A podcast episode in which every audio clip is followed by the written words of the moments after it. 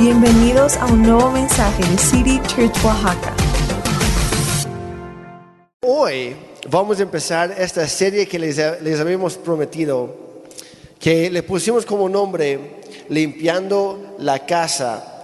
Y la verdad es- lo estamos haciendo porque es algo necesario que hemos visto, platicando con muchas familias. Y como ya pueden ver, Ana y yo vamos a predicar juntos hoy. Entonces va a ser un poquito más dinámica. Eso sí, va a estar va a ser mucho. Así que si puedes, saca algo para, para anotar, no sé, en tu celular, tu libreta, cuaderno, tu compu, lo que tengas para anotar. Ah, y también ah, la mayoría va a estar en la pantalla también para que esto se te grabe y que tú lo puedes poner en acción. Así que Ana, ¿de qué se trata esta serie? Mira, a lo largo, miren, a lo largo de años de consejería hemos trabajado con juniors, adolescentes, papás de estos juniors, de esos adolescentes jóvenes. Y a lo largo de estos años hemos visto ciertos patrones que se repiten de familia, de generación en generación. ¿Qué esos son los patrones? Por ejemplo, una abuela que a, la edad donde ya era joven muere su esposo, ella se queda con una hija y la hija crece y a cierta edad muere su esposo y después esta, esta, esta, esta hija tiene una hija y esta, esta mujer joven está diciendo, mi esposo acaba de morir. Y a veces decimos, es que son cosas raras, son cosas que no, que no tienen explicación. O un hombre que un día dijo, me voy por los chicles y nunca más regresó y abandona a su hijo. Y su hijo dice, "Ju- nunca, nunca voy a hacer lo que mi papá hizo. Y el día de hoy, este hombre se fue y abandonó a su familia. Hay ciertos patrones, por ejemplo, muertes repentinas. Es que mi tío murió de pronto y ahora su hijo murió y no sabemos qué está pasando. Yo no sé si esto te suena. Hemos conocido a familias donde son mujeres solteras, madres solteras. Y esto se repite en la siguiente generación y en la siguiente generación. Y son patrones que están ahí.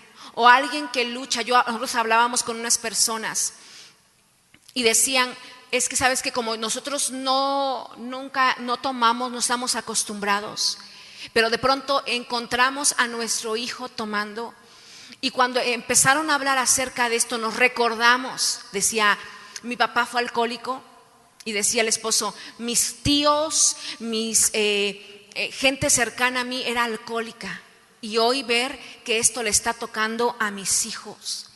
Y creo que sin duda las maldiciones sí existen. A, muchos creen que, que esto no es, no es real, pero la Biblia, la Biblia lo dice, que hay tanto maldiciones como bendiciones generacionales. Lo que nuestros pasados hicieron nos afecta a nosotros hoy en día. Y lo que nosotros hacemos hoy afectará a nuestras generaciones en el futuro. Y lo que tu generación acepte, la siguiente generación lo va a abrazar. Lo voy a decir una vez más, lo que tu generación acepta es que no es tan malo. O sea, malo, malo no es. La siguiente generación lo verás, lo va a abrazar. Y esto es lo que dice el Señor cuando dicen, es que esto no es real, es que cuando nosotros llegamos a Cristo, todo... Y, tenemos la idea de que todo se rompe, ya no hay nada. ¿Y por qué seguimos luchando y luchando y luchando? Y muchas veces vemos cristianos por años, familias. Yo soy hija de pastor y hemos visto familias por años que no han podido encontrar libertad en sus familias. Dice en Éxodo 25, y, y en Éxodo está hablando exclusivamente cuando ponemos a algo más como Dios y le quitamos el lugar que Él solo debe tener. Dice esto en Éxodo 25 y 6, dice, no te inclines ante ellos ni les rindas cultos, culto, porque yo, el Señor tu Dios, soy Dios celoso quien no tolerará que entregues tu corazón a otros dioses. Dice esto, fíjate, extiendo los pecados de los padres sobre los hijos. Toda la familia de los que me rechazan queda afectada hasta los hijos de la tercera y cuarta generación. Pero dice, pero derramo amor inagotable por mil generaciones sobre los que aman y obedecen mis mandatos. Yo quiero decirte, tanto las bendiciones son una realidad como las maldiciones también lo son. Entonces en esta serie vamos a estar hablando sobre esto, de cómo ser libre de la maldición y cómo disfrutar de la bendición. Y de hecho hoy, para empezar, es el nombre del, eh, es el título de la plática, bendición o maldición. Y yo te quiero animar, toma apuntes, apuntes como ya mencioné, vuelve a escuchar el mensaje, vuelve a verlo en YouTube después, ah, porque entre más lo repasas, más se te graba y más el Espíritu mismo te muestra aquello en tu vida que no debería estar ahí, aquello que está estorbando, te, está estorbando para avanzar en tu vida. Vamos a Deuteronomio capítulo 30. En los versículos 19 y 20 dice, Dios hablando, dice, hoy te he dado a elegir entre la vida y la muerte, entre bendiciones y maldiciones. Ahora pongo al cielo y a la tierra como testigos de la decisión que tú tomes. Nada más piensen, eso por un momento. Dios ya lo hizo todo. Dios ya envió su, su Hijo Cristo a la cruz. Él ya hizo todo lo necesario, pero es tu decisión. ¿Cómo vas a vivir tú? Dice, ay, ¿cómo me gustaría estar diciendo si eligieras la vida? Es lo que Dios quiere para ti, pero es tu decisión. Dice, para que tú y tus descendientes puedan vivir. Dios nos da la opción, pero somos nosotros los que elegimos entre la vida y la muerte, entre la bendición o la maldición. Entonces la pregunta llega a ser, ¿cómo escoger, cómo elegir la vida? Lo contesta en el versículo 20. Dice, puedes elegir esa opción, la opción de la vida. Dice, al amar, al obedecer y al comprometerte firmemente con el Señor tu Dios. Esa es la clave para tu vida. Y si amas y obedeces al Señor, vivirás por muchos años en la tierra que el Señor te ha dado.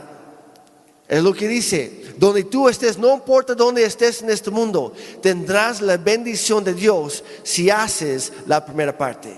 Hay mucha gente que pide la bendición de Dios, pero nunca toma la iniciativa para hacer la parte que les corresponde es simplemente obedecer la palabra de Dios y comprometernos de lleno con Él. Por eso es tan importante leer tu Biblia todos los días para conocer lo que en ella está escrita. Y hace eco de esto unos capítulos anteriores en el capítulo 11, ahí mismo en Deuteronomio. Y dice, habrá bendición si obedecen los mandamientos que yo, el Señor su Dios, hoy les mando obedecer.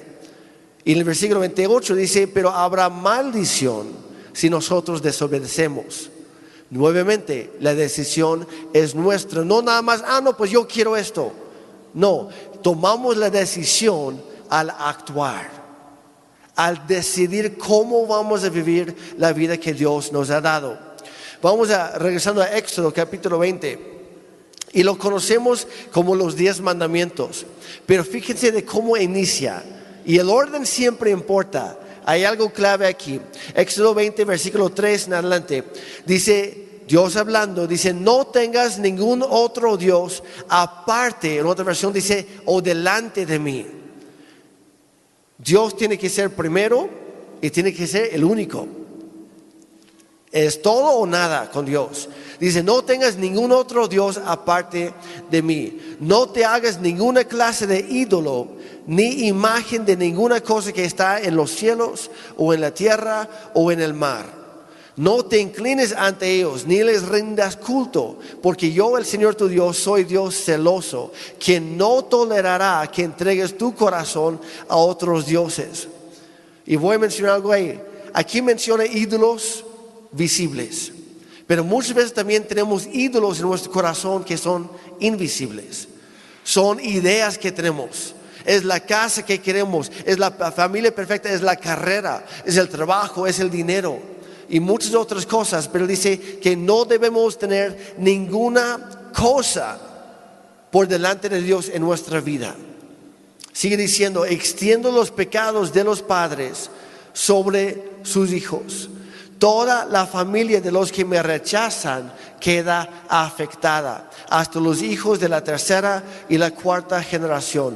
Tu decisión hoy, iglesia, va a afectar no solamente a ti, sino a toda tu familia y a tus generaciones. Hay que escoger bien. Pero también dice el versículo 6, dice, pero derramo amor inagotable por mil generaciones sobre los que me aman y obedecen mis mandatos. A veces nos enfocamos nada más en la maldición, pero también hay una bendición. Y hoy tú vas a tomar la decisión. Y lo que hablaba Jeremy dice que nuestro pecado no solamente nos afecta a nosotros, sino también afecta a nuestras generaciones. De la misma manera, cuando obedecemos y le somos fieles, eso también afectará a nuestras generaciones, pero para bien. Lo que queremos hoy hablarles es exactamente qué son las bendiciones y las maldiciones. Y son dos temas bíblicos muy importantes.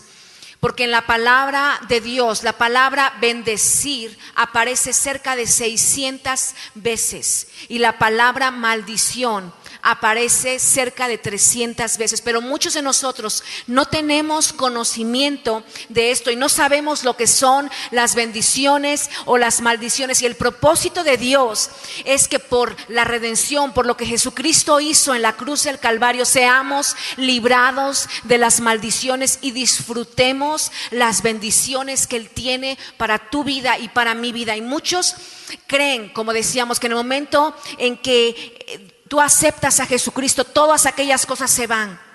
Y mi pregunta y la que hemos hecho por muchos años es ¿por qué no los vemos vivir libres? ¿Por qué no los vemos gozar de esas bendiciones que el Señor ha dado? Así que lo que queremos lograr hoy es que tú puedas reconocer aquello que no te ha dejado vivir en libertad y si te das cuenta que hay alguna maldición, que también podamos ser librados de ella y disfrutar de las bendiciones que Dios tiene para todos nosotros. Como decía Ana, tristemente muchas veces hemos encontrado a cristianos que están simplemente sobrellevando las maldiciones cuando deberían estar disfrutando de las bendiciones de Dios. Y una de las razones principales es porque no sabemos reconocer lo que es una maldición o lo que es realmente una bendición. No, no, no tiene tanto que ver con el dinero como piensas o con, con los bienes. Otra razón es que aunque la reconozcamos, muchas veces no sabemos cómo ser libres de esa maldición o cómo recibir esa bendición. Y en consecuencia no podemos disfrutar de todo lo que Dios tiene para nuestra vida. O a lo mejor sabes que, que hay algo por ahí, pero no sabes cómo salir de ello. Entonces, hoy es lo que, es lo que vamos, a, vamos a ver, es nuestro enfoque hoy. Y quiero que sepas que ambas cosas, tanto las bendiciones como las maldiciones, a fin de cuentas, son instrumentos espirituales de poder sobrenatural. Es muy importante entender que no estamos tratando con algo meramente natural en este tema. Va mucho más allá. Son instrumentos de poder espiritual. Para bien si son bendiciones y para mal si son maldiciones. Y una de las características sobresalientes de ambas es que muy a menudo se perpetúan de generación en generación. No es solamente lo que tú estás viendo hoy, va mucho más allá, tanto hacia el pasado como hacia, hacia el futuro. Y muchas veces siguen, en caso de las maldiciones, siguen repitiéndose hasta que alguien llegue para romperlas. Y como resultado, muchas personas sufren en sus vidas las consecuencias de cosas que sucedieron varias generaciones atrás. Lo voy a repetir. Muchas personas sufren en sus vidas las consecuencias de cosas que sucedieron varias generaciones atrás. Y es, es importante encontrar la raíz del problema para cortarla en su raíz y tomar las medidas adecuadas para poder ser libres. ¿Sabes que pudiste haber heredado las maldiciones de 30 antepasados? Yo sé que dicen en qué se están metiendo. ¿Por qué te digo esto? En Éxodo 25 dice esto, extiendo los pecados de los padres sobre sus hijos y toda la familia de los que me rechazan queda afectada hasta los hijos de la tercera y cuarta generación. Todos, todos los que estamos aquí tenemos 30 antepasados, a través de los cuales pudiste heredar una bendición o pudiste heredar una maldición. Todos tenemos dos papás. Haya vivido contigo tu mamá o tu papá, tenemos dos papás. Tenemos cuatro abuelos, hagan, echen la cuenta. Tenemos ocho bisabuelos y tenemos 16 tatarabuelos.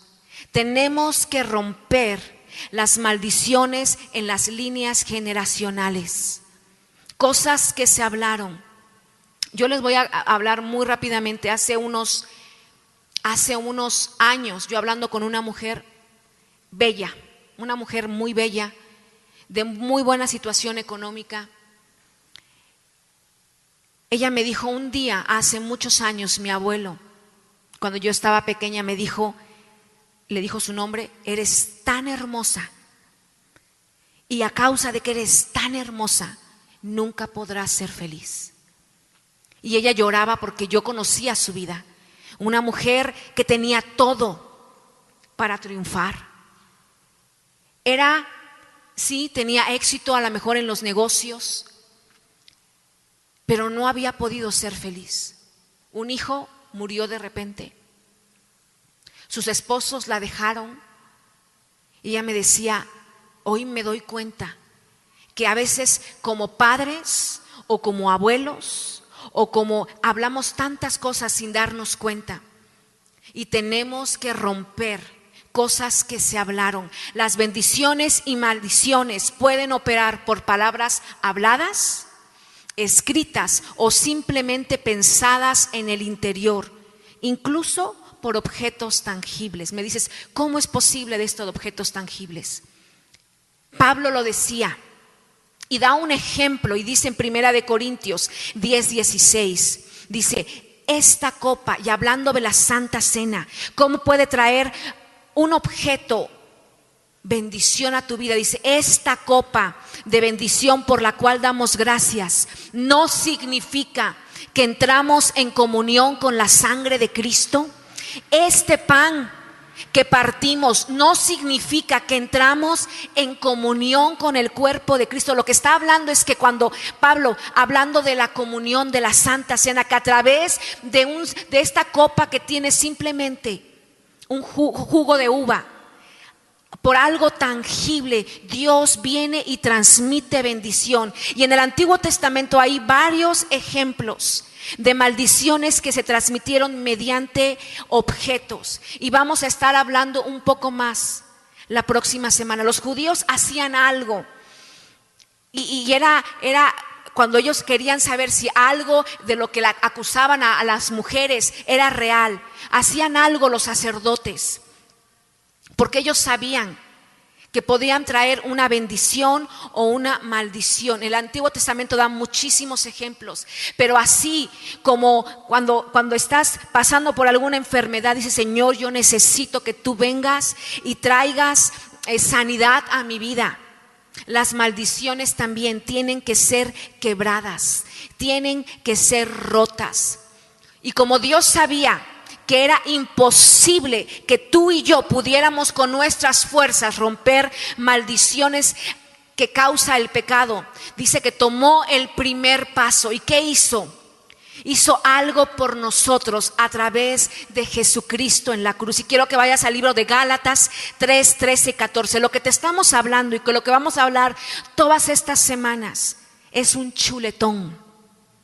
Es una chuleta, es carne que tienes que estar digiriéndola día a día con, una, una ensalada de espinacas, con arándanos y todo lo que te puedas imaginar. Esto no son las papas fritas. Esto es doctrina. ¿Qué es la doctrina? La doctrina es enseñanza. No es liturgia.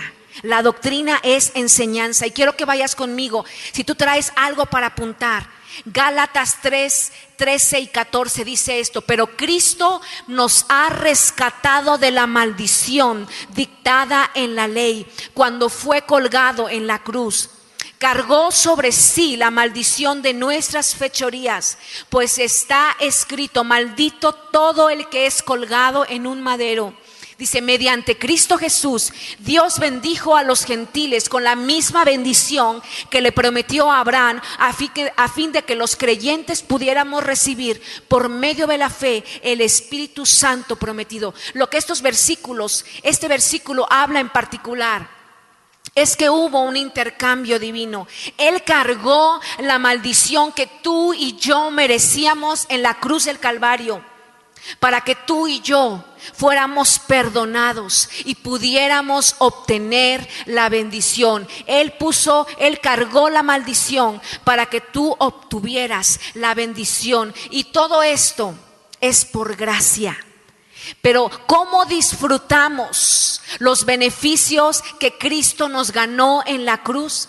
Tenemos que tomar estos pasos. Si vivimos bajo la gracia, ¿Significa que las maldiciones se cancelan automáticamente? No. La gracia significa que Dios ya proveyó en la cruz la medicina para romper maldiciones generacionales. Pero ¿qué tenemos que hacer? Tomar la medicina. ¿Verdad? Es como cuando vas al doctor. Yo no sé si les pasa a ustedes, a mí me ha pasado que, me siento mal y llego al doctor y me siento en el consultorio y siento que ya estoy bien. Pero ¿qué tenemos que hacer? Puedes sentirte bien. ¿Qué tenemos que hacer? Te dicen, tome este medicamento cada ocho horas. Y decimos, ay no, pues es que ya ni voy a, ni voy a acabar tus seis, siete días de antibiótico. Dices, no, pues me voy a echar cuatro nada más. Y después estamos otra vez en el consultorio porque no terminamos, tenemos que ser disciplinados, tenemos que tomar la medicina. Lo primero que necesitamos saber es que las maldiciones eh, que hemos heredado de esos 30 antepasados, ¿qué pudieron ser? ¿Qué, qué maldiciones de tus padres? de tus abuelos, de tus bisabuelos. ¿Y cómo puedes saber esto? Dices, es que yo ya no, eh, no tengo a mis papás aquí. No sé cómo investigar. Dice la Biblia que el Espíritu Santo nos habla, dice en Juan 16, 13, dice, cuando venga el Espíritu de verdad, Él los guiará a toda la verdad. ¿Sabes cómo puedes hacer? Deja que el Espíritu Santo te revele cosas que no sabes, número uno.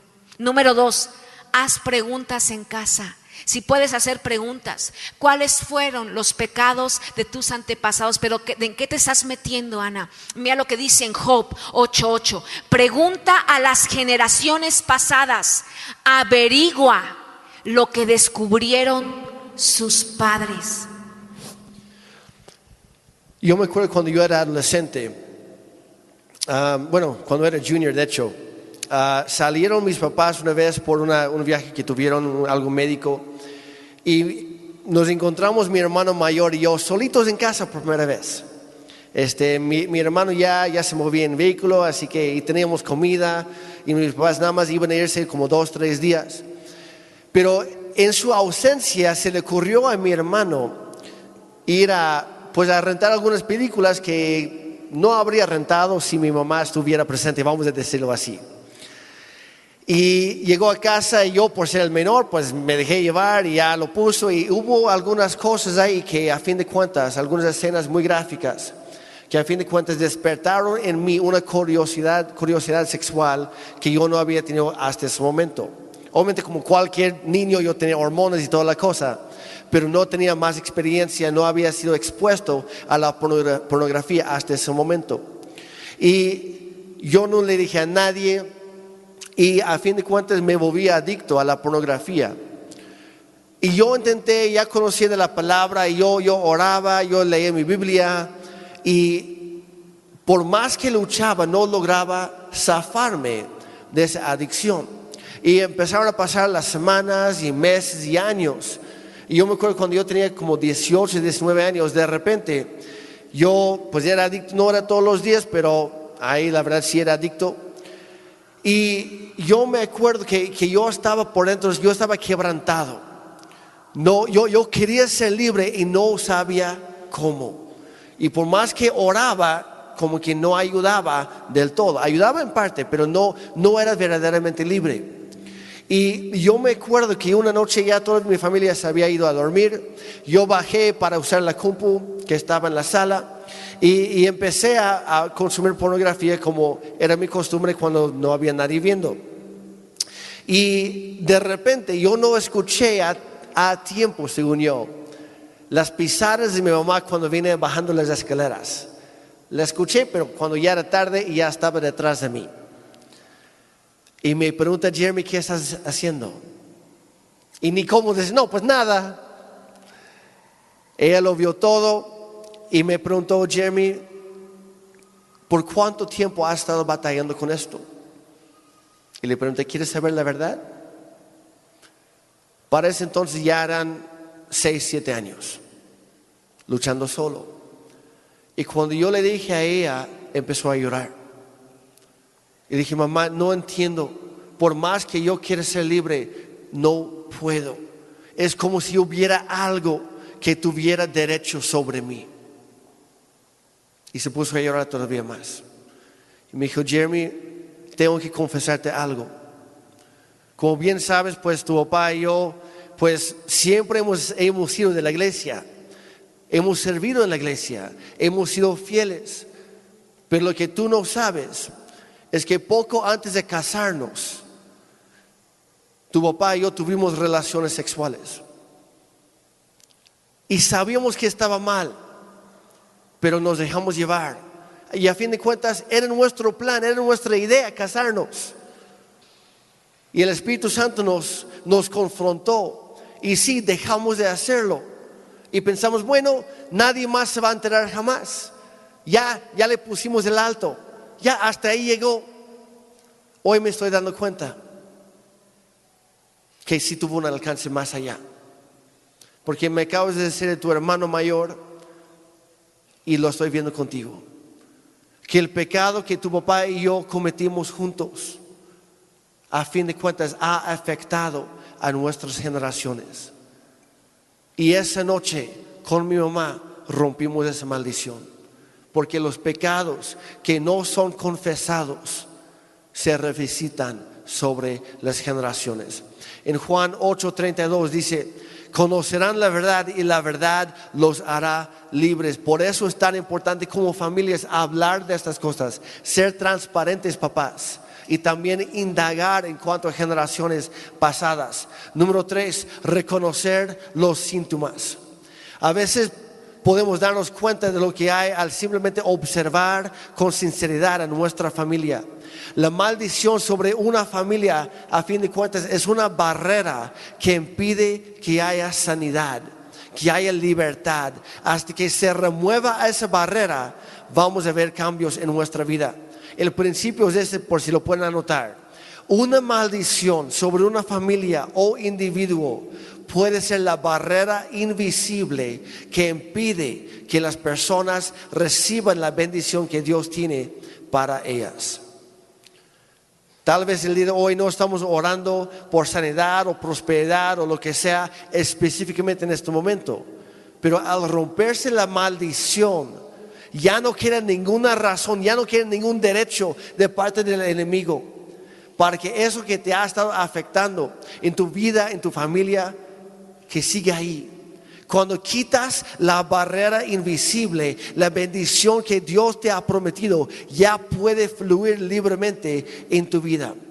Vamos a la palabra de Dios donde nos habla de cómo, nos, cómo se manifiestan y cómo se dan las bendiciones y las maldiciones. Hay un capítulo particular que habla sobre esto específicamente de la bendición y la maldición. Se encuentra en Deuteronomio 28 todo el capítulo completo.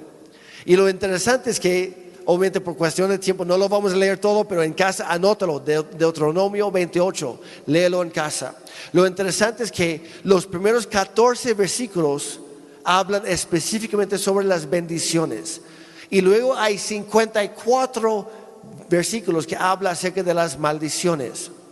Nuevamente, léelo en casa. No vamos a tomar el tiempo en este momento. Léelo en casa. Léelo lentamente, despacio. Resáltalo para marcar la diferencia. Y ahí mismo el Espíritu Santo te va a mostrar aquello en tu vida si realmente es una, una bendición o si, es, o si puede ser una maldición. Y te vamos a dar una lista muy resumida de las principales, los principales ah, bendiciones y maldiciones que se contraponen una a otra. Bendiciones, y si puedes anotarlo, ¿qué son las bendiciones? Eh, número uno, el ser exaltado, el ser enaltecido, que ya no estás por debajo de las circunstancias. Número dos, productividad. Y estoy hablando de que damos fruto en cualquier área de nuestra vida. Es aquella persona que llega a tu trabajo y ilumina. Dices, no sé qué tiene este cuate, pero todo le sale bien. Que donde lo pongas, si lo pones a sacar copias, si lo pones eh, a atender a personas, si, es, es excelente. Número tres, goza de salud. Número cuatro, prosperidad o éxito. Y es muy resumidor, te vamos a desglosar. Número cinco, una persona que tiene siempre victoria. Sí pasa por momentos difíciles, pero siempre saca adelante lo que tiene que hacer. Número seis, ser la cabeza y no la cola. Número siete, estar encima y no estar debajo. ¿Y cuál es la diferencia entre ser la cabeza y la cola, porque lo hemos escuchado. La Biblia habla mucho y muchos nos predican, tenemos que ser la cabeza y no la cola. Que la cabeza es aquella que toma las decisiones. La cola simplemente es arrastrada de un lado a otro. ¿Tú qué eres? ¿Cabeza o cola? ¿Cómo vives hoy? Estás tomando las decisiones, estás haciéndote cargo de aquellas cosas que tienes que, confrontar en tu vida o estás siendo arrastrado como las olas del mar. ¿verdad? Arrastrado como la cola de un lado para otro por las circunstancias. Nosotros hoy podemos predicar estas verdades generales, pero tú tienes que adquirir la aplicación específica del Espíritu Santo. Y si esas son las bendiciones, ¿cómo se ven las maldiciones? Básicamente es lo opuesto. Número uno, humillación. Humillación. Número dos, el no poder reproducirse o la esterilidad, tanto en lo físico como en otras, otras áreas de la vida. Número tres, enfermedades de todo tipo. Ahora, quiero aclarar, no todos los que están enfermos en este momento están bajo maldición. Hace rato oramos para varias familias. No es por una maldición necesariamente. Las enfermedades en general son parte del mundo caído en el cual vivimos. Son un efecto del pecado de toda la humanidad desde Adán y Eva. Y no serán aniquiladas por completo hasta que Jesucristo regrese. Pero aquí estamos hablando de las enfermedades recurrentes en varias generaciones. Número cuatro, la pobreza o el fracaso. De igual manera, hay diferentes etapas en la vida, hay tiempos de abundancia y hay otros tiempos de escasez o de desierto, como algunos lo llaman. Pero nuevamente, aquí estamos hablando de aquellas personas que por más que trabajan, nunca logran salir de la pobreza o de las dudas. O sea, hay un fracaso continuo. También otro es la derrota, número 5. La derrota. Número 6 es ser la cola y no la cabeza, ser arrastrado por ahí en lugar de tomar decisiones. Número 7, estar debajo y nunca encima. Y cuando te preguntan, por ejemplo, ¿cómo estás? ¿Cómo estás hoy?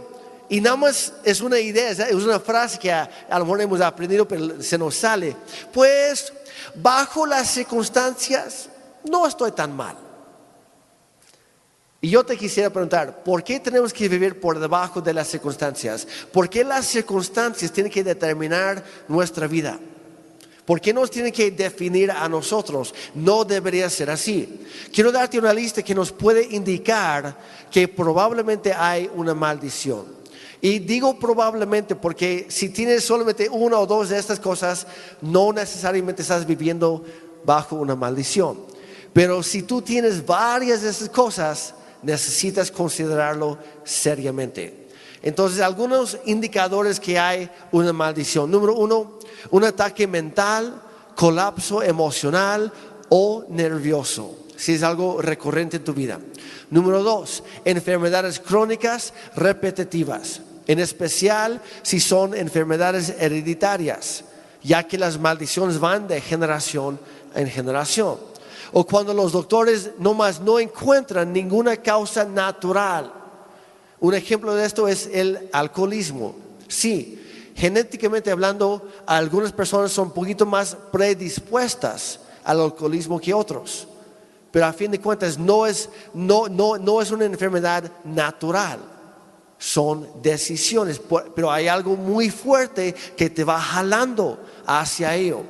Número tres, los llamados problemas femeninos, o sea, la esterilidad o una tendencia a perder, el embarazo o problemas de la menstruación o simplemente no poder embarazarse, que por cierto también es problema de hombres, no solo de, de las mujeres. Pero si hay algo recurrente en las generaciones, hay que checarlo. Número cuatro es la separación del matrimonio o la desintegración familiar. Número cinco, la insuficiencia económica. No es si tienes escasez en algún momento de la vida, sino aquellos que trabajan mucho y apenas pueden subsistir. Número seis, la propensión a sufrir accidentes. Es decir, que constantemente o te pegues el, dedo gordo o el menique o la cabeza o la rodilla. Es algo de todos los días. ¿Alguien por ahí? Risas nerviosas por todas partes. Número siete, o hay un historial de suicidios o muertes no naturales en la misma familia. Y hay más, y no son todas, todas las que podríamos hablar, pero lo que queremos decir es que la maldición es como un brazo largo de maldad que se extiende desde el pasado sin que la persona sepa. Y lo voy a decir una vez más. La maldición es como un brazo largo de maldad que se extiende desde el pasado sin que la persona sepa. O sea, cada vez que estás a punto de tener éxito o llegar a donde quieres llegar, este brazo de maldad te hace tropezar y tienes que levantarte y volver a empezar y vuelve a pasar una y otra y otra vez. Llegas a cierto punto y tienes que hacer lo mismo una y otra vez. Y muchos dicen, lo mismo que le pasó a mi papá o a mi mamá me está pasando a mí. O esto es algo de familia, esto viene de familia. A veces hablamos así. Yo no sé, yo sé que estamos hablando, pero tenemos que entender tenemos que, saber qué es lo que está pasando en nuestras vidas. Por eso estamos hablando tan claro acerca de esto. Otra imagen sencilla y que nos hemos encontrado con personas que nos han dicho, es, es como una sombra oscura que se proyecta desde el pasado y no deja que brille la luz de la bendición de Dios. Y, se veo a mi alrededor personas que están caminando en esa luz y veo que la luz está ahí, la luz es real, pero por alguna razón en mi vida pareciera que la luz que yo veo en ellos no brilla tan fuerte en mi vida. Si tienes algo de estas cosas, como decía Jeremy, no es que si tienes una cosa, si tienes dos. Ahora, si tuviste siete de siete, diez de diez, este es un indicador que algo está sucediendo ahí. Tenemos que buscar, tenemos que pedirle al Espíritu Santo que nos revele cuál es la necesidad o problema en particular. Mira lo que dice en Proverbios 26, 2. Dice, como el gorrión en su vagar y la golondrina en su vuelo, así la maldición no viene sin causa. En otras palabras, si hay algo de esta maldición, siempre es porque hubo una razón porque hubo algo que lo causó. Para poder romper la maldición muchas veces es necesario descubrir la causa y vamos a tratar con las causas bíblicas de la maldición. Hay diferentes tipos por las cuales llega la maldición y vamos a estar hablando a través de todas esas semanas. Maldiciones dadas por autoridad, maldiciones por los padres, maldiciones por automaldiciones, maldiciones. Y el, último ah, domingo de esta serie vamos a romper maldiciones y vamos a declarar sobre la vida de tu familia sobre tu vida, que sobre tus generaciones no vendrá todas aquellas cosas. Y vamos a empezar a tratar con la primera causa bíblica de las maldiciones y está en Deuteronomio 28 que las principales causas de las bendiciones y las maldiciones, dice en Proverbios 28, 1 y 2, dice, si tú escuchas con atención la voz de Dios, del Señor tu Dios, y cumples y pones en práctica todos los mandamientos que te mando cumplir, el Señor tu Dios te exaltará sobre todas las, naciones de la tierra. Si escuchas la voz del Señor tu Dios, todas estas bendiciones vendrán sobre ti y te alcanzarán. Y en hebreo, la palabra donde dice, si escuchas con atención, la palabra en hebreo se forma repitiendo la palabra escuchar. Y entonces lo que dice el versículo es, si escuchas, escuchando. Es enfatizar el escuchar la voz de Dios y no solamente esto, no solamente ser oidor, sino hacedor, dice, y haces lo que Él te dice.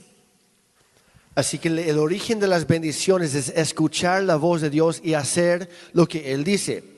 Y en cuanto a las maldiciones, dice en el versículo 15, pero si te niegas a escuchar al Señor tu Dios y no obedeces los mandatos y los decretos que hoy te entrego, caerán sobre ti las siguientes maldiciones y te abrumarán. ¿Qué es lo que produce las maldiciones? Es el no escuchar, el no hacer caso, el no obedecer la voz de Dios. Y ahí tenemos básicamente las dos causas, tanto de la bendición como la maldición. Todo depende de si estamos dispuestos a obedecer a Dios o no. Así de sencillo. O lo hacemos o no lo hacemos. Esa es la decisión que tomamos. En Deuteronomio 11, 27 dice, bendición, si obedecen los mandamientos que yo, que yo, el Señor tu Dios, hoy les mando obedecer. Y maldición si no obedecemos. Pero hay que saber, iglesia, que la bendición solamente viene de parte de Dios. El origen de la bendición es escuchar la voz de Dios y hacer lo que Él te dice. El origen de la maldición es no escuchar la voz de Dios y no hacer lo que Él te dice. O sea, mi bendición afecta para bien a mis hijos, a mis nietos, a mis bisnietos para siempre. Mamá, papá, tu obediencia, tu obediencia afecta para bien a tus hijos a tus nietos y a tus bisnietos para siempre. No puedes amar a Dios sin obedecerle y no puedes obedecer a Dios sin amarle.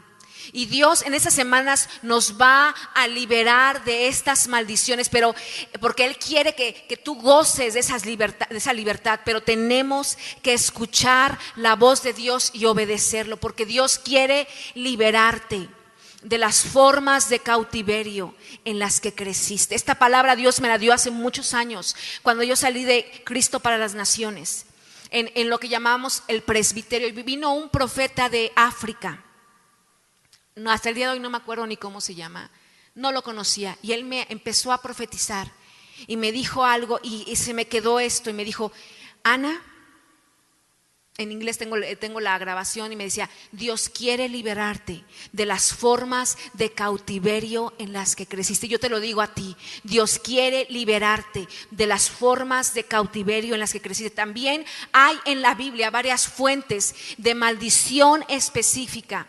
Y ya hablamos de maldición en general, pero vamos a hablar específicamente y vamos muy rápido con esto. La primera causa de maldición de, en las que Dios trae o Dios permite esta maldición. Vamos a hablarla. Y la primera fuente de maldición es la desobediencia a la palabra de Dios. Y de hecho hay siete. Vamos a ver nada más la, la primera hoy, la primera fuente de maldición. La próxima semana vamos a ver las otras seis y también la aplicación. Vamos a ir corriendo para ver si podemos terminarlo porque hay 12 partes tan solo en este punto. Pero bueno, para que lo apunten, no es para que se desanimen. La, la deso- desobediencia a la palabra de Dios. Una de las maneras más comunes en que vienen las maldiciones sobre nuestra vida y sobre nuestras generaciones es simplemente no obedecer lo que Dios dice. Cuando Él nos manda hacer algo, hay que recordar que siempre viene con una promesa para nuestro bien. Pero cuando no obedecemos, acarreamos naturalmente una maldición o el juicio justo de Dios sobre nosotros por nuestras decisiones. No es que Dios esté enojado con nosotros, es porque nosotros estamos escogiendo sin saberlo esa maldición. Y hay un principio supremo eh, que Dios establece en Éxodo 20, que son los 10 mandamientos, pero nota con qué empieza Dios. Ya lo leímos en otra versión, pero aquí está nuevamente. Éxodo 20 dice, no tendrás otros dioses delante de mí. No te harás ningún ídolo, ni semejanza alguna de lo que está arriba en el cielo, ni abajo en la tierra, ni en las aguas debajo de la tierra. No los adorarás ni los servirás, porque yo, el Señor tu Dios, soy Dios celoso, que castigo la iniquidad de los padres sobre los hijos hasta la tercera y cuarta generación de los que me aborrecen, y muestro misericordia a millares sin contar, es imposible contar, a los que me aman y guardan mis mandamientos. Más que cualquier otra cosa, lo que ocasiona maldiciones en la vida de las personas es el hecho de quebrantar los dos primeros mandamientos. Es imposible quebrantarlos sin caer bajo una maldición. Esta es una característica de las maldiciones. Se perpetúan por lo menos durante tres o cuatro generaciones o más, porque a fin de cuentas cada decisión tiene que tomar la decisión o de, de romper esa maldición o de resetearla por otros tres o cuatro. Hoy hay que tomar una decisión, iglesia. Piensa por un momento en los miles y millones de personas que han hecho esto, adorar o tener a otros dioses. Cada vez que una persona va a otra fuente que no es Dios, no es el Dios verdadero, el Dios de Israel, el Dios omnipotente, si buscas cualquier otra fuente que no es lícita, a fin de cuentas estás en realidad haciendo un Dios de esa otra fuente. De modo que si tú vas a consultar a un adivino, a un brujo, un espiritista, cuando Dios ha prohibido recibir información por este medio, tú te estás, estás haciendo un Dios del demonio que está detrás de esta persona. Si participas en cualquier tipo de experiencia oculta, que se niega la verdad, que se niegan la verdad a la verdad de Dios, de la Biblia. En todas estas cosas estás haciendo un Dios que no es el Dios verdadero. Y esto podría ser desde jugar con la Ouija, si tengo adolescentes, jóvenes, en las fiestecitas, ahí es puro, es puro cuento. O jugar el Charlie Charlie. O simplemente sales de tu casa y ves la revista y dices, ¿qué me depara hoy el día, no? Vístete de rojo y ahí van vestidas de rojo porque tendrás éxito. Y lees los horóscopos. O cualquier rito o trabajito de brujería. Limpias las cartas del tarot, ir con los espiritistas o que te lean la mano o como o, o los con los que te predicen el futuro, los mediums, hablar o consultar a los muertos, la famosa adoración de los ángeles, viajes astrales, prácticas de la nueva era o cualquier otra actividad de ocultismo que Dios prohíbe en la Biblia Puedes, puedes, puede abrir, esto abre la puerta para que entre una maldición. Y por eso es muy importante decir esto. Las maldiciones pronunciadas a causa de haber desobedecido los dos mandamientos incluyen toda práctica oculta. Ahora, cuando Dios dice que las maldiciones se perpetúan hasta la tercera y la cuarta generación, como decía, todos tenemos 30 antepasados. ¿Cuántos podemos asegurarnos que la abuelita, que la bisabuela se iba a, los, a que le hicieran sus limpias?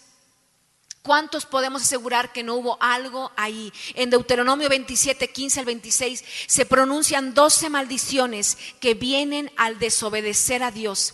Ahora, cuando llegamos a tener una relación de Dios y si somos obedientes, recibimos las bendiciones, pero si somos desobedientes, estamos en peligro de caer bajo estas mismas maldiciones. Entonces, la, primera que estamos hablando es, son dioses falsos, a fin de cuentas. Deuteronomio 27, 15 dice, maldito sea cualquiera que adore ídolos, aun si lo hace en secreto, sea de madera tallada o de metal fundido, porque el Señor aborrece estos ídolos hechos por la gente. Y el pueblo responderá, amén. O sea, está diciendo, estoy de acuerdo. Y aquí está la cosa, sé que tú estés de acuerdo o no, ya se hizo el contrato. Alguien más ya se puso de acuerdo antes que tú. Número dos, la idolatría que va de la mano es adorar a cualquier persona o cosa en lugar de adorar a Dios. Número tres, Ana lo mencionó, el, estar involucrado en el ocultismo, prácticas de brujería, demás. Creo que los juniors adolescentes ya vienen eh, entrando, qué bueno, porque el número cuatro es la falta de honra a los padres. Dice en Efesios 6, 1 al 3, hijos obedezcan a sus padres porque ustedes pertenecen al Señor, pues esto es lo correcto. Honra a tu padre y a tu madre. Ese es el primer mandamiento que contiene una promesa. Si honras a tu padre y a tu madre, te irá bien y tendrás una larga vida en la tierra.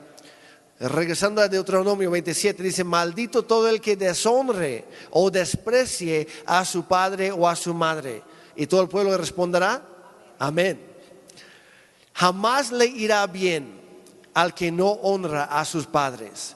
Y eso no quiere decir que siempre estés de acuerdo con tus papás o, o estés de acuerdo con lo que hacen o con lo que digan.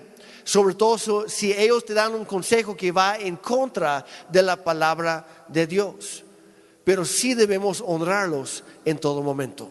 Como decía Jeremy, son 12 maldiciones que vienen por no obedecer la palabra de Dios. Uno, dioses falsos. Dos, idolatría. Tres, ocultismo.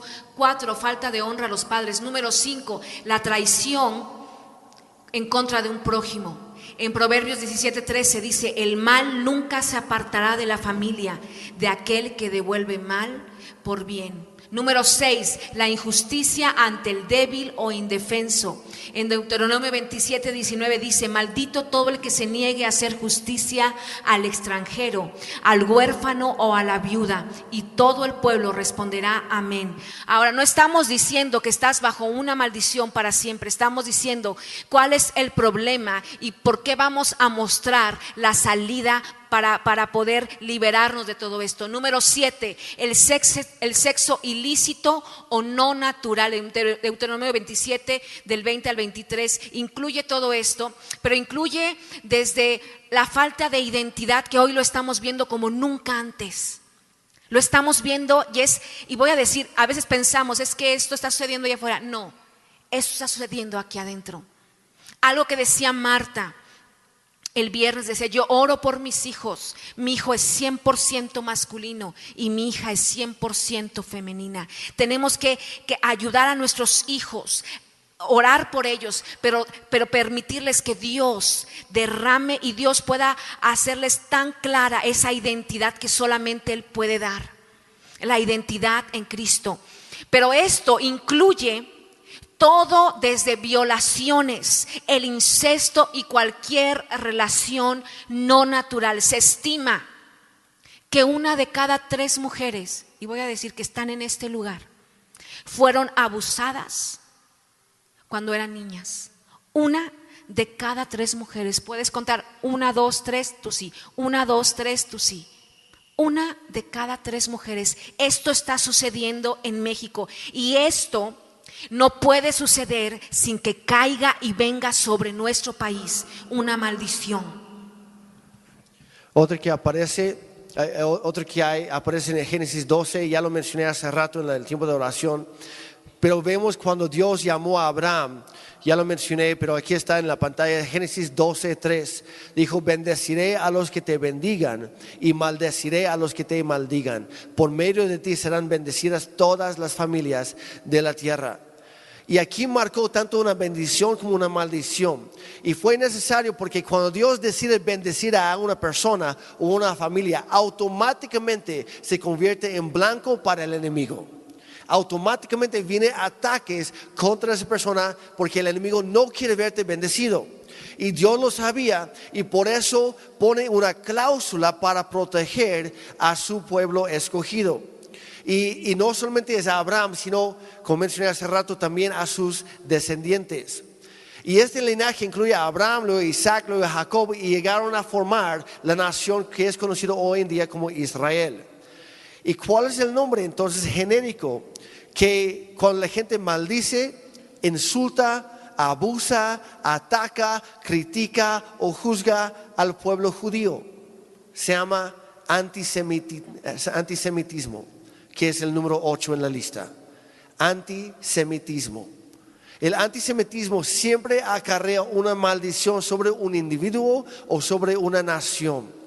Y si vemos la historia de los últimos 20 siglos y comparamos una nación con otra, muchas naciones cayeron en una maldición porque maldijeron o maltrataron al pueblo judío. Es por eso que como cristianos es nuestro deber siempre orar por la nación de Israel y pararnos a favor del pueblo escogido de Dios, que para que naciera nuestro Señor y Salvador Jesucristo. Número nueve, el confiar en el hombre. Antes que confiar, aclaro esto, antes que confiar en la gracia de Dios. En Jeremías 17, 5 y 6, y lo hemos leído muchísimo, dice, así dice el Señor, maldito el hombre que confía en el hombre, maldito el que se apoya en su propia fuerza y aparta su corazón del Señor. Será como una zarza en el desierto, no se dará cuenta cuando llegue el bien. Morará en la sequedad del desierto y en tierras de sal donde nadie habita. Quiero que te fijes en este versículo, no sé si lo habías visto, pero es una descripción bastante buena de una persona que está bajo maldición, que hay mucha bendición a su alrededor, pero él vive en tierra despoblada, donde la lluvia cae por todas partes en la tierra, pero en él no hay nada de lluvia. ¿Cuál es el origen de esa maldición? El confiar en el hombre y apoyarse en su propia fuerza. Pero la escritura dice, su corazón, dice, se aparta del Señor. En otras palabras, esta es una persona que ha conocido del Señor, ha conocido la gracia sobrenatural y la bendición de Dios. Y luego se aparta y vuelve deja la mano del Señor, agarra la mano de un, hombre, de un ser humano, y vuelve y dice, y empieza a depender de sus propios esfuerzos y le da la espalda a la gracia de Dios. Y esto trae una maldición. Número 10 es el robo o el falso testimonio. Hay, una parte en la Biblia, se encuentra en Zacarías 5, versículos 1 al 4. No lo vamos a leer ahorita, lo voy a resumir.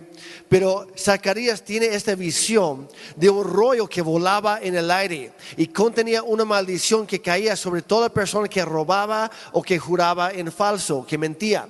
Y la maldición entraba a las casas de esas personas y se quedaba ahí hasta destruirla por completo. Ahí lo lees en casa, por favor. Zacarías 5, 1 al 4. Y a fin de cuentas nos muestra la naturaleza de las maldiciones, que no afectan solo un área en particular, sino destruyen poco a poco todo lo que hay alrededor. Número 11, el ser tacaño para con Dios. Malaquías 3, 8 al 10 dice, ¿acaso roba el hombre a Dios? Ustedes me están robando. Y todavía preguntan, ¿en qué te hemos robado? El Señor dice en los diezmos y en las ofrendas. Dice, ustedes la nación entera están bajo gran maldición, pues es a mí a quien están robando. Dios hablando, no soy yo el pastor, no se enojen conmigo. Dios lo dice. Dice, traigan íntegro el diezmo para los fondos del templo y así habrá alimento en mi casa. Dice el qué, dice el cómo, dice el dónde y luego dice el resultado.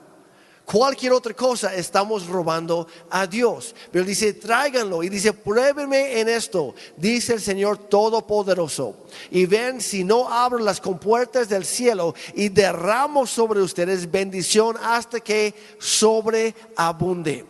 Ahora hay muchas personas que dicen, no, es que ya no vivimos en el, Antiguo Testamento, ahora estamos en el Nuevo, eh, ya no vivimos bajo la ley, sino bajo la gracia, ya no hay que diezmar. Y es su justificación. Pero la gracia nos debería hacer más generosos que la ley. Sabemos que tenemos un mejor pacto, nos conviene a nosotros con mejores promesas y por lo mismo nuestra respuesta debería ser de entregarnos por completo a Dios de forma mucho más generosa que antes, porque Dios ha sido generoso con nosotros. Pero quiero enfatizar lo siguiente. Ser tacaño con Dios trae una maldición, ya lo leímos. Ser tacaño con Dios es una mala administración de lo que Él nos ha dado. Dios no quiere ni tampoco necesita tus propinas. Y hay mucha gente que le da a Dios como si fuera una propina. De no, lleguen a, por ejemplo, lleguen a la iglesia, me encantó, pues eh, para mí, para mí me merece un 10%. Otros, para mí merece 3% porque no me gustó la plática de hoy. Otros, no me gustó nada, no voy a dar nada. Cuando dan, no están dando a mí como el pastor, a nosotros, estamos dando a Dios. Y Dios no quiere propinas. Dios quiere lo que es suyo. Y el diezmo es el primer 10% de todos nuestros ingresos. Dios tampoco quiere las sobras. Y hay, hay gente que llega y dice, pues saque su cartera, su monedero. No, es que no, no, me sobra hoy y lo vuelvo a guardar. Y otro dice, no, pues, ah, mira nada más, tengo 100 pesos de sobra. Tengo 10 pesos de sobra. Ahora, no estoy hablando de cantidades, estoy hablando de actitudes. Porque Jesús también contó la historia, observaron, dijo con sus discípulos, llegó una viuda muy pobre y echó dos centavos.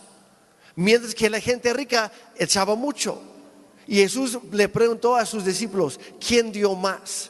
Y ellos contestaron, pues obviamente los ricos. Dijo, no, la viuda muy pobre dio más, porque ella dio todo lo que tenía, mientras que la gente rica daba lo que les sobraba. La, la cuestión es una actitud. Es una decisión, no son cantidades, es un asunto del corazón. ¿Le estás dando a Dios lo que Él merece? ¿Lo primero, lo mejor? ¿O le estás dando las sobras? ¿O no le estás dando nada? Es tu decisión. Hay una, hay una, gran falta de reverencia en la iglesia global en cuanto al dar y deberíamos entender que el dar es un acto de adoración.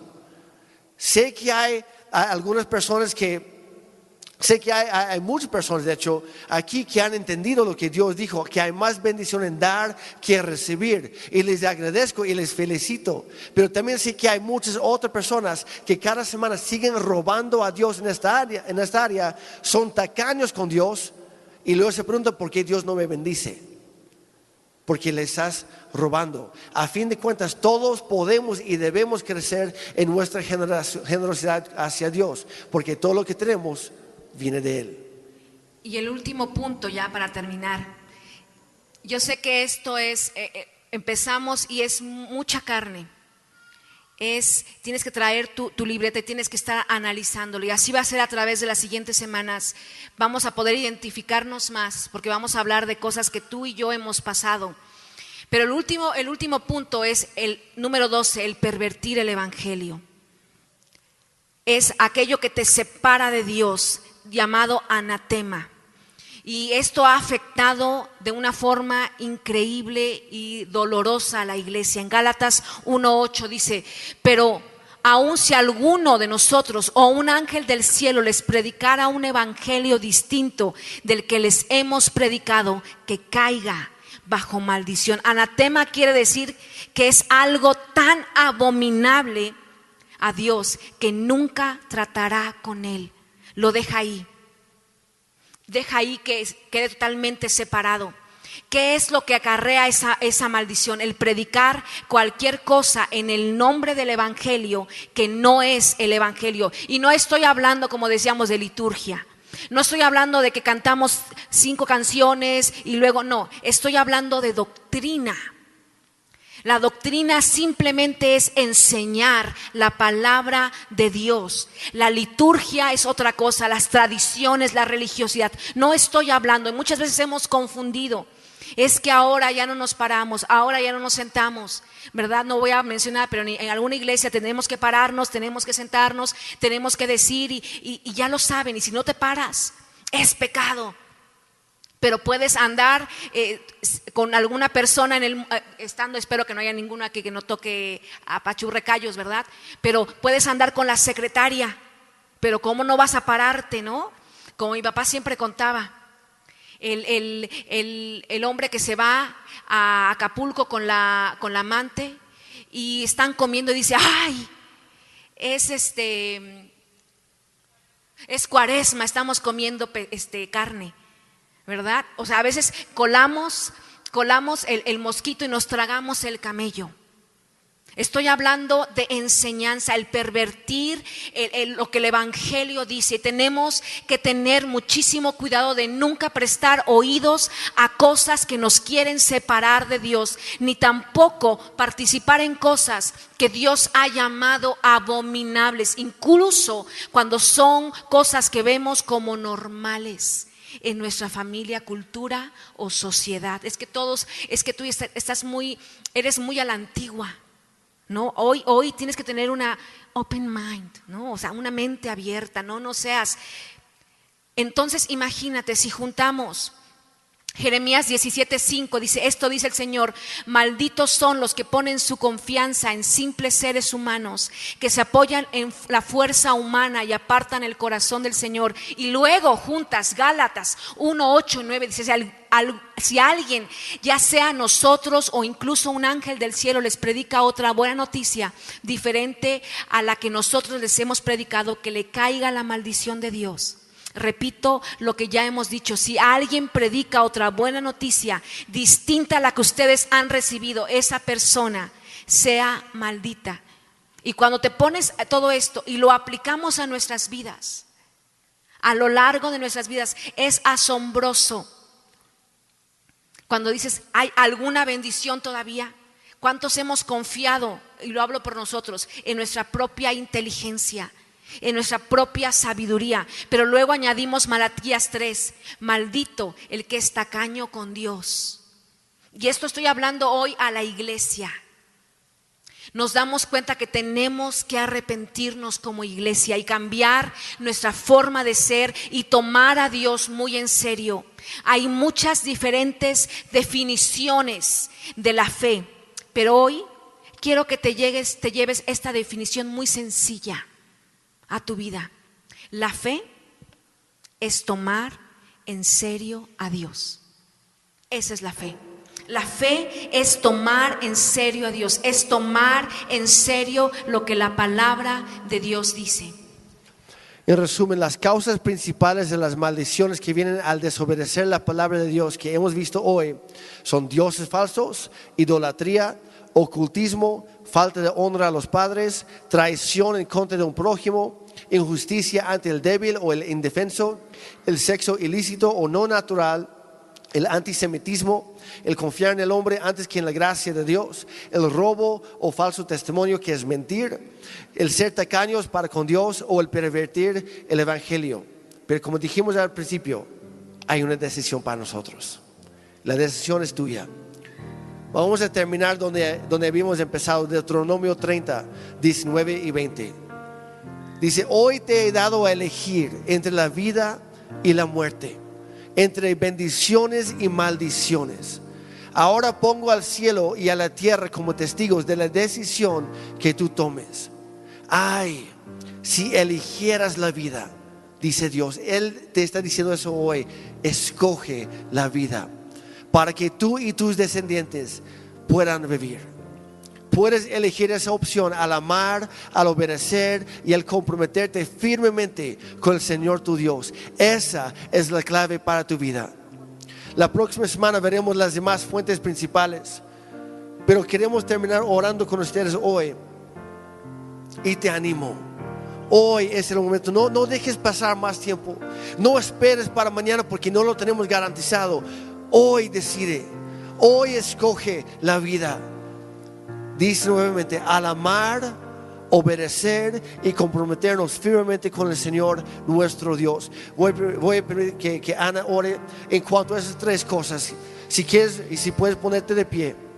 Y vamos a, iglesia, vamos a comprometernos. Como decía Ana, tenemos que arrepentirnos por tener unas actitudes de apatía, de nada, no importa, no es para tanto. Unas actitudes de no, que lo haga alguien más. Unas actitudes de no, pues la verdad lo que yo hago no es para tanto. Vamos a reconocer en lo que hemos andado mal, en lo que hemos pecado. Arrepentirnos es, no pedir perdón, es voltearnos de 180 grados. Es decir, Dios perdóname por hacer esto, hoy escojo hacer esto. Hoy voy a cambiar con tu ayuda. Quiero que cierres tus ojos y vamos, en las siguientes semanas vamos a estar a- hablando las diferentes causas. Y como decía, la última semana, yo nosotros siempre les pedi- les pedimos y usted, tú vas a empezar a checar cosas que han sucedido en tu familia. Y vas a tener una libreta, y vas a escribir. Y el último domingo, tú con Dios vas a empezar a romper maldiciones generacionales. Que dices, esto no pasa de aquí. Hasta aquí llegó. No más, mis generaciones. Y vamos a liberar a tus generaciones. A todos los que vendrán a tu vida y todos los que vendrán después de ti. Pero vamos a orar. Y como decía Jeremy, a lo mejor tú has, dicho, es que eh, la primera maldición es no obedecer la palabra de Dios. Es el menosprecio a Dios. El decir, no sé si voy a ir hoy, si me siento bien voy. ¿Verdad? No sé si voy a ir. Pero eso sí, no faltas al trabajo. No faltas a la escuela. No faltas a, comidas familiares. Pero sí puedes faltar a venir a Dios. Si dices, es que hoy no, la verdad es que me siento medio mal o, o estoy muy cansado, ayer me desvelé. Y hemos menospreciado el buscar a Dios. Yo te invito, ¿por qué no cierras tus ojos y te pones a cuentas con el Señor? Dice, Señor, perdóname. Si he, tomado tus, lo que tú me has hablado, he sido, Señor, me he menospreciado el llamado que tú has tenido para mí. Señor, perdóname que si, si yo he dejado ese llamado que tú tuviste en algún momento y lo he dejado ahí, escondido.